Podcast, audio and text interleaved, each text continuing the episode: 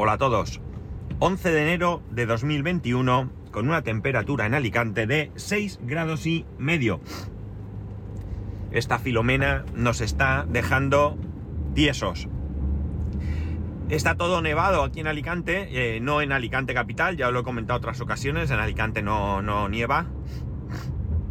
Pero las montañas sí que están nevadas. Y una cosa que me parece tremenda, hemos visto estos días atrás que en Madrid ha habido muchos problemas porque ha habido gente que ha sido tan valiente, y esto es irónico y entrecomillado, y subrayado y en negrita, ¿no?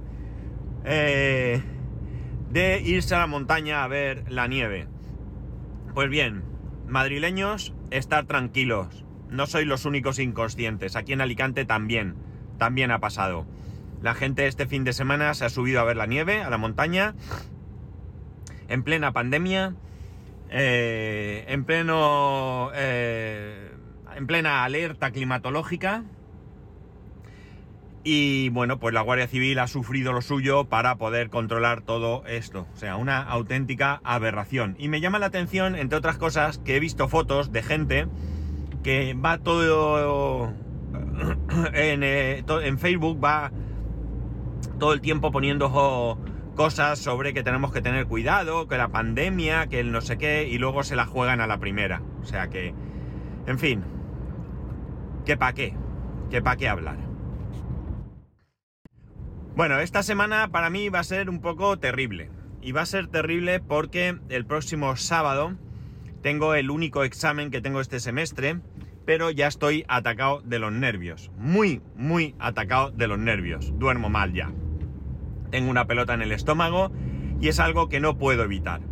Es algo que va con mi personalidad y es algo que me supone un grave problema, porque me penaliza y mucho a la hora de hacer el examen.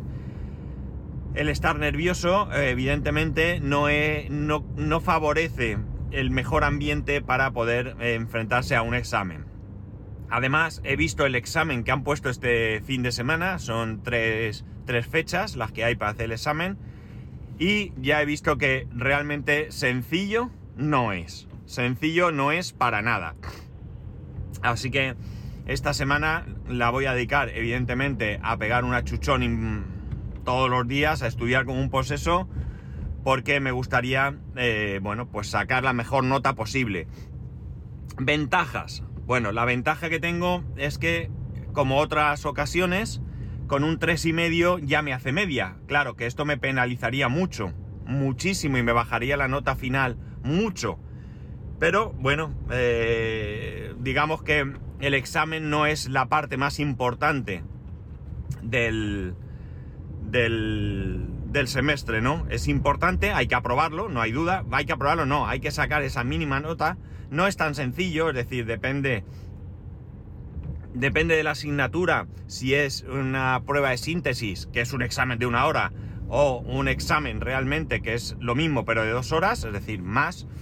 Depende de, eh, si es uno u otro, pues la puntuación varía. Y evidentemente depende también mucho de lo que hayas hecho durante la evaluación. Si durante la evaluación no has sacado una nota eh, alta, pues tendrás que achuchar más en el examen para poder que esa media eh, te salga. Lo que pasa es que se complica, porque como digo, esto no va 50-50. Si no me equivoco, creo que el 70% se corresponde a la evaluación continua y el 30% restante a ese examen o prueba de síntesis que hay que hacer. Depende, ya digo, creo que de la asignatura y de otras cosas. Pero bueno, lo que yo quería traeros aquí es eh, el que yo ya estoy con, con unos nervios que pa' qué. Y no lo puedo evitar, ya lo digo, no lo puedo evitar. O sea, es algo terrible. Bien. Hoy quería, esta, no sé, deciros, últimas semanas, bastantes semanas, estoy recibiendo muchísimos mensajes, muchísimos correos, intentando engañarme. Eh, esto no es nada nuevo, estoy seguro que vosotros recibís muchos de estos correos y me da la impresión de que no sé si cada vez mm, se molestan menos o hay gente que se levanta por la mañana y dice, oye, yo podría estafar y no son. gente muy avispada porque eh, estoy recibiendo una serie de correos que son, mm, bueno, se ve a la legua que, es un intento de engañar. bueno, está el típico email que me dice que hay un paquete de correos que no ha podido ser entregado y que tengo que pagar dos euros y pico para que me entreguen el paquete, ¿no? Podría ser verdad si no fuese porque correos lo normal es que te deje un aviso en el, en el buzón, ¿de acuerdo? Y además eh, no hay más que mirar la dirección a donde tienes que ir para hacer ese abono para darte cuenta que es más falsa eh, que Judas, ¿no? Eh, otro, correo que estoy, que es eh, recursivo, llego a recibir incluso más de uno a la vez, eh, o sea, a la vez no, en el mismo día, me refiero, viene eh, una notificación de la DGT, la Dirección General de Tráfico, en la que indica que tengo una multa pendiente de pago y que tengo que, y es, bueno, que tengo que abonarla, y es una reclamación de un despacho de abogados de Madrid.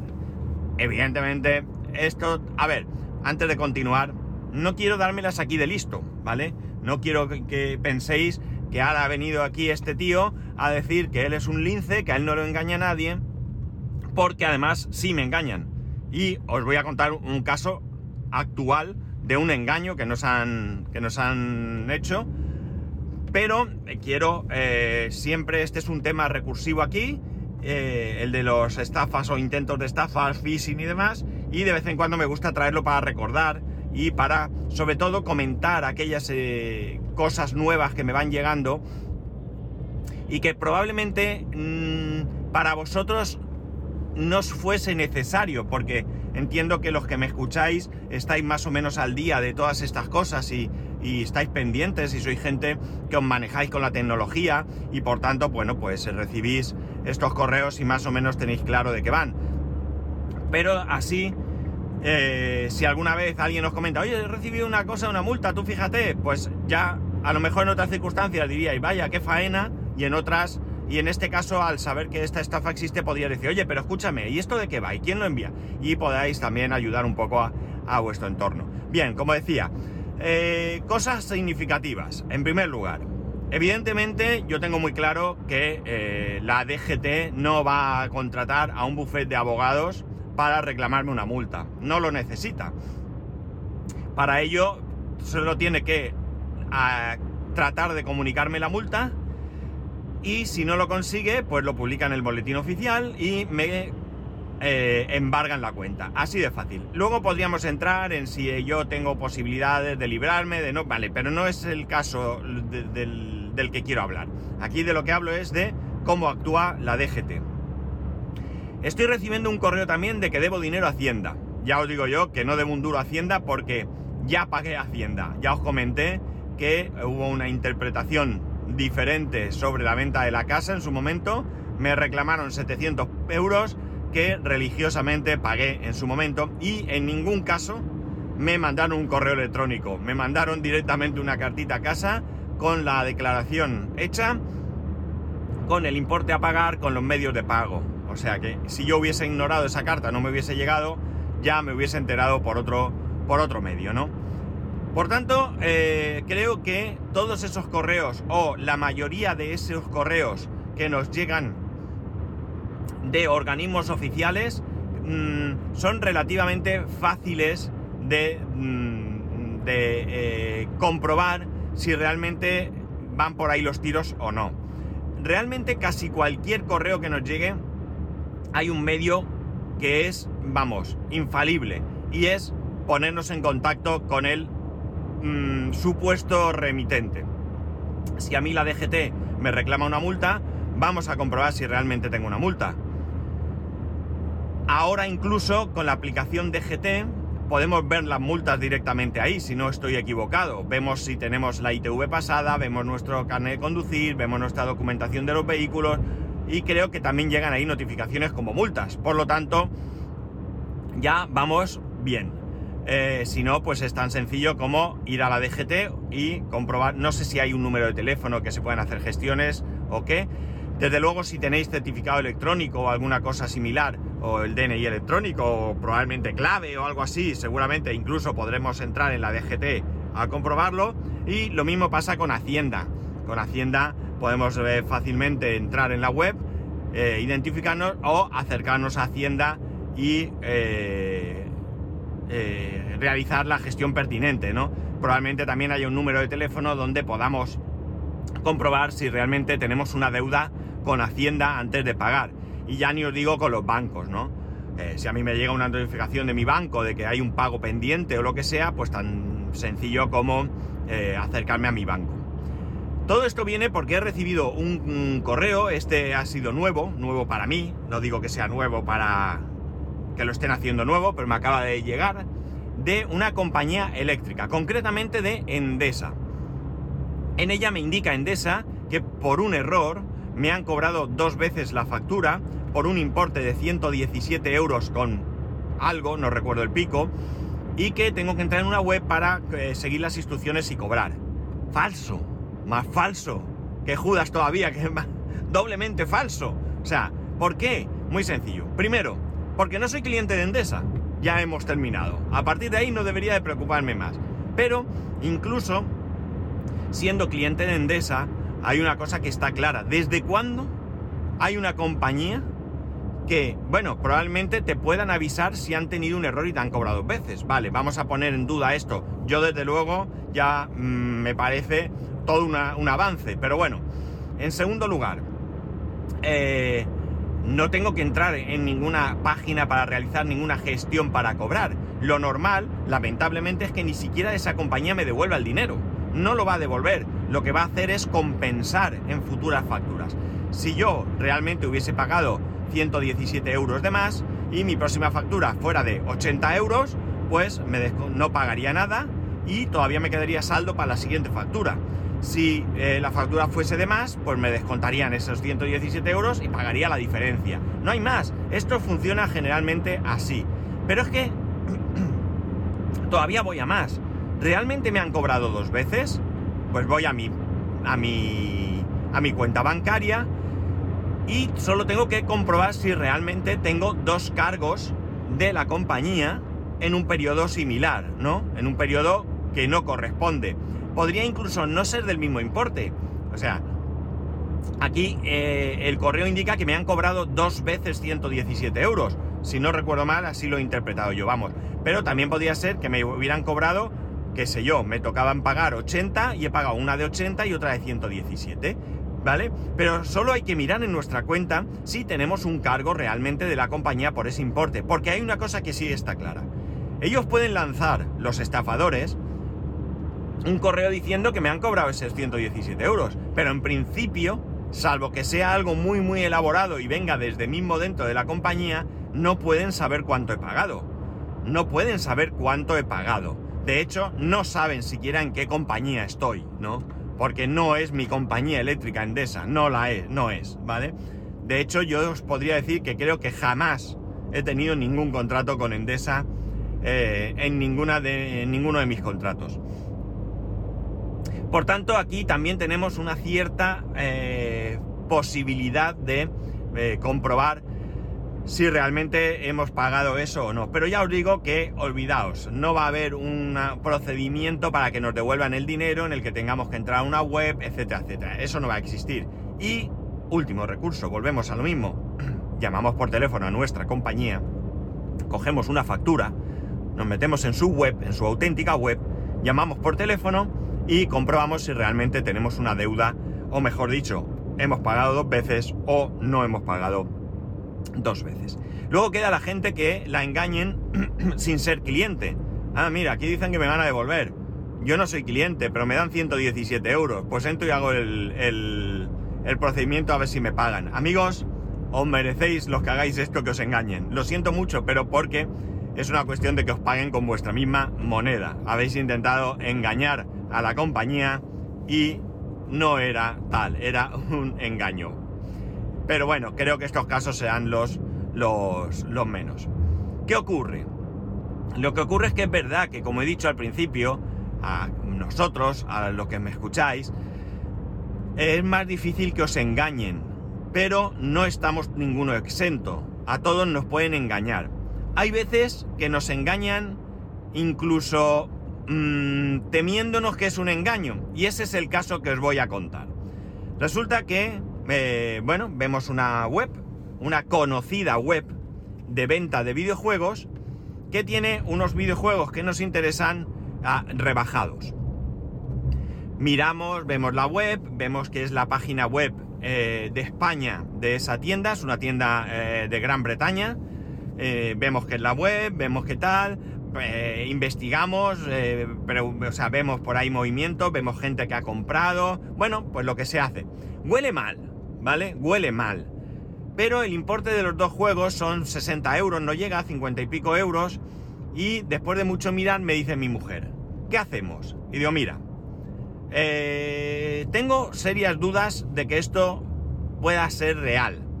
Pero al final mm, no es mucho dinero, son 50 y pico euros y mm, tampoco tengo eh, la certeza de que sea una estafa. Eh, no sé. Mm, vamos a hacerlo. Total, lo peor que puede pasar es que perdamos 50 y pico euros. Oye, no nos sobra el dinero, pero bueno, si sale bien, sale bien. El caso es que me dice mi mujer, el pago es por Bizum. Esto cada vez me huele peor, ¿no? Cada vez me huele peor. Pago por Bizum o transferencia. Entonces yo pienso, vamos a ver. Eh, Bizum transferencia eh, está localizado. Está localizado porque para ello tienes que tener una cuenta en el banco. Eh, vamos a confiar en que el banco ha hecho bien su trabajo y los datos de la persona los tiene. Venga, va, nos la jugamos. O sea, mm, quiero decir que voy al engaño mmm, sabiendo que hay probabilidades de que sea un engaño. Pero me la juego, me la voy a jugar, venga. Si hubieran sido 2.000 euros, ya os digo yo que no lo hago, ni de coña. Pero bueno, nos la jugamos. Bien. Mi mujer hace el pedido, le llega la confirmación de que el pedido ha sido recibido y el pago eh, recibido también. Y vale, pues nada, a esperar 24, creo que eran 48, 72 horas para la recepción o para el envío del eh, producto, en este caso de esos dos videojuegos. Al cabo de, no sé si el mismo día o el día siguiente, recibe mi mujer un mensaje diciendo que debido a un problema eh, de logística no van a poder servir esos juegos, pero que no hay ningún problema, que van a devolver el dinero. Y mi mujer les escribe y les dice, a ver, si el problema es que en vez de 48 horas o 72 vais a tardar una semana, oye, que yo me espero, que no pasa nada. Y nos dicen que no, que por política de empresa, si no sirven el producto, devuelven el dinero. Bueno, chico, ¿qué vamos a hacer? Devuélveme el dinero. El caso es que mi mujer y que devuelven por el mismo procedimiento por el que tú has pagado. Y mi mujer recibe una solicitud de Bizum por el importe que había pagado. Ojo, no un envío de dinero, sino una petición de dinero. Claro, mi mujer cae en la cuenta y dice, perdona, te estás confundiendo. No me has mandado un Bizum pidiéndome, o sea, enviándome dinero. Me has enviado un Bizum pidiéndome que te vuelva a pagar. Y el chaval de la peca, la persona, eh, creo que Sebastián era el nombre supuesto, o al menos el nombre del Bizum salía Sebastián. El caso es que... Eh, ay, perdona, no te preocupes que te lo vuelvo a hacer. Y ya nunca más tenemos noticias. Llegados a este punto, pues está claro, esto es un engaño. No, no hay más. Eh, al final, pues ha salido mal. Y le digo a mi mujer, habla con el banco porque en ocasiones eh, todo esto está cubierto. Es verdad que no se pagó con tarjeta, que se pagó con Bizum y tal. Pero bueno, vamos a hablar habla con el banco y el banco le dice, vamos a consultarlo, y tras consultarlo le llaman una persona y le dice que sí, que se puede hacer la gestión correspondiente, pero que para ello es necesario eh, presentar denuncia en eh, comisaría. Mi mujer mira el tema y esta, este tipo de denuncia no se puede hacer por internet ni por teléfono, tiene que ser presencial. Pues nada, vamos a aprovechar un día para hacer la denuncia. El caso es que pasan las navidades, nos hace la denuncia y un día le suena el móvil a mi mujer, un número desconocido, lo coge y resulta que se identifica como un comisario de policía de una comisaría de Madrid, no recuerdo si de Torrejón o de Moratalaz, o no recuerdo ahora mismo realmente, en la que le indican que está esa estafa, que si ella es una de las estafadas. Y ella dice que sí. Entonces le recomienda que ponga la denuncia para tener más... Eh, más... Eh, más material para ir contra esta gente. Aquí, claro, pueden pasar dos cosas. Es mentira, esto simplemente es eh, el chorizo que está viendo que pasa, cosa que me parece rara porque no le animaría a denunciar, digo yo. Le habría dicho, ya estamos investigando, no hace falta que pongas denuncia. Y por otro lado, eh, no sé, no sé qué sentido tendría que llamar para, para, eso, ¿no? Bien, el caso es que finalmente eh, fuimos a comisaría el jueves pasado a poner la denuncia. Eh, bastante mm, desagradable. Eh, la persona que nos atendió allí parecía que le supo mal que estuviéramos poniendo una denuncia. Todo el rato con cara de enfadado, todo el rato con el ceño fruncido, con mala cara.